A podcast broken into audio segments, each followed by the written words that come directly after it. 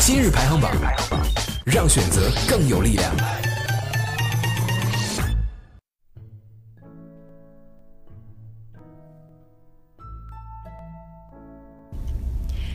大家好，欢迎收听新一期的今日排行榜。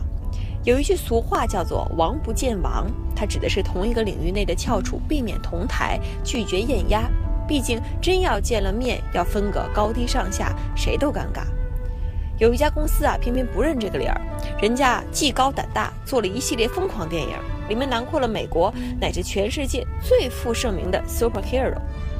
让这些 superhero 各显神通，共同拯救世界也就罢了。最近这家公司还推出了一部电影，让这些个个都是腕儿级的超级英雄们在电影里互相 PK，相爱相杀，这简直啊就满足了各种不负责任的任何幻想。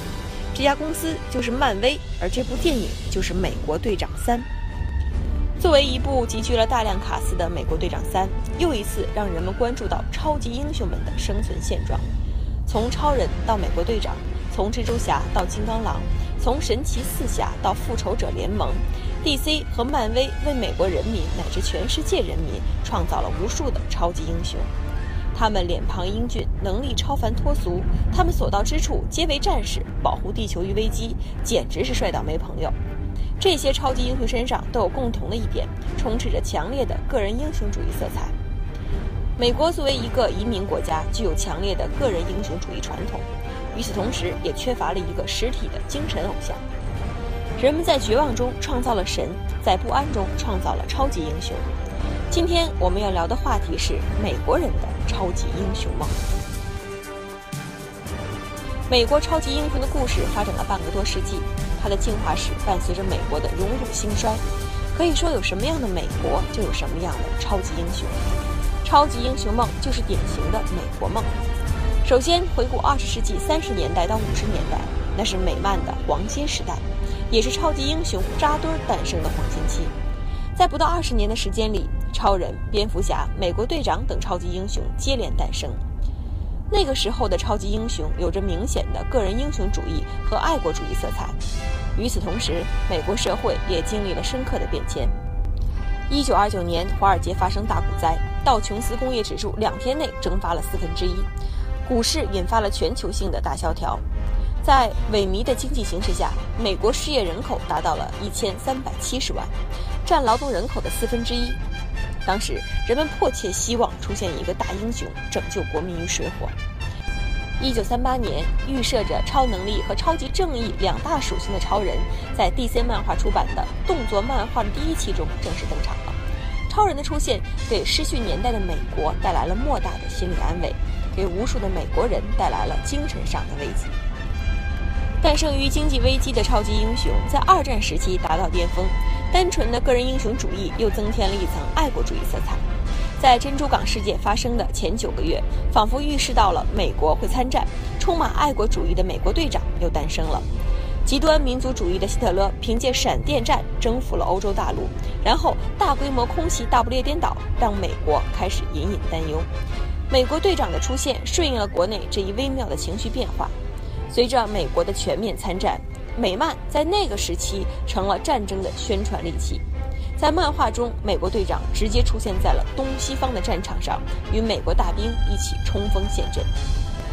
然而，超级英雄的命运并非如此一帆风顺。一九四九年，美国官员向民众宣布，苏联已经掌握了核弹技术。美国人对于苏联的恐惧很快就发展为反共思潮。在这种情况下，曼卡锡主义崛起。曼卡锡主义认为，漫画是荼毒青少年心灵的精神毒品，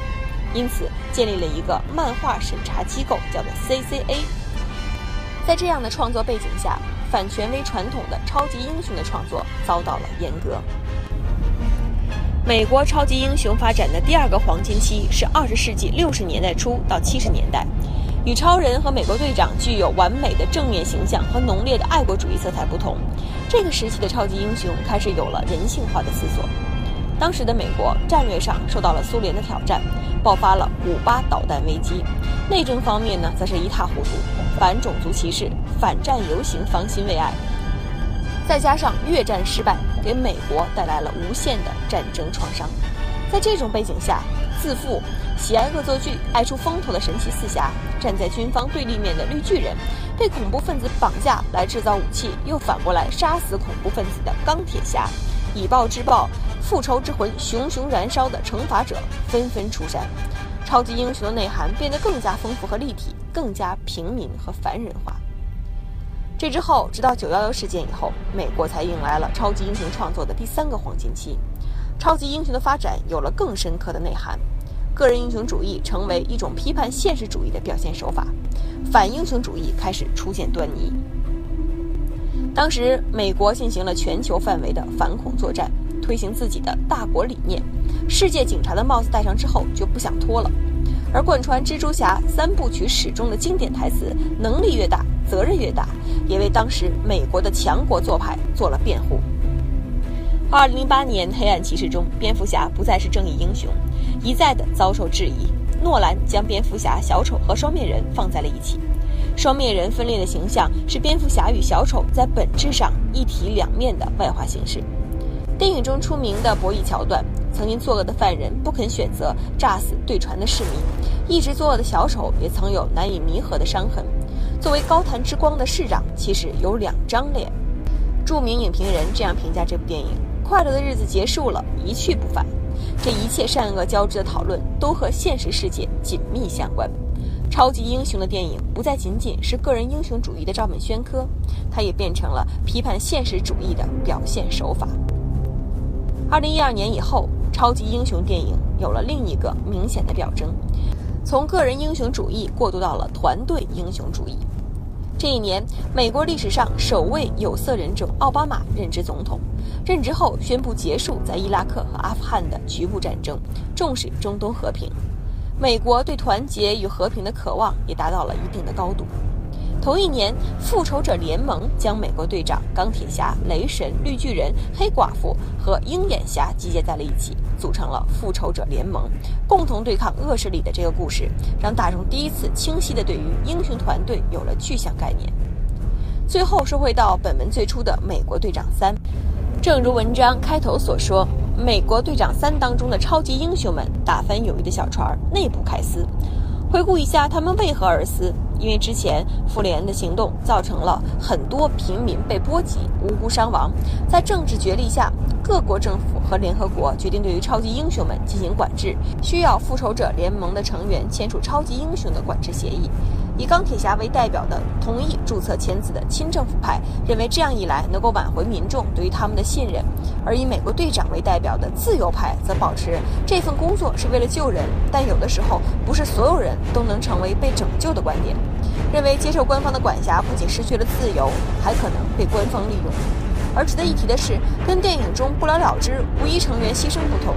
在漫画中，美国队长挂彩了，而美国队长在这其中又是怎样的一个人物呢？手持轻盾，他是美国精神的代表，他是自由民主的化身。面对联合国提出的超级英雄注册签名仪式，他反对到底。漫画中，美国队长在这场内战中死掉了，这也暗含了民主自由精神已死的含义，在政治统治的权力下不得不低头。但是电影并没有这样处理。他在一定程度上照顾了国民的心理。电影本身都是商业和艺术的结合，超级英雄这类电影大多改编自漫画，而这些漫画又是在大萧条和战争时期产生并发扬光大的，很难让人忽略这些英雄的故事与时代背景之间的复杂的线性关系。美国队长从经济大萧条到二战到战后的膨胀，九幺幺的恐怖袭击，强国政策，一步一步走过来。而与此暗合的是，超级英雄们也从完美无瑕的救世英雄，到了有点缺点的草根英雄，到会纠结有黑暗面的反权威英雄，再到组织打怪的团队英雄。超级英雄也在一步步进化丰满。个人英雄主义虽然一直嵌于其中，却一直随着时代的发展不断丰富饱满。这就是持续了半个多世纪的美国超级英雄的故事。现在的超级英雄早已不再是那个披着红色斗篷、浑身肌肉的当代傻白甜，但他依然是美国社会和美国精神的产物，一个也许可以一直做下去的美国梦。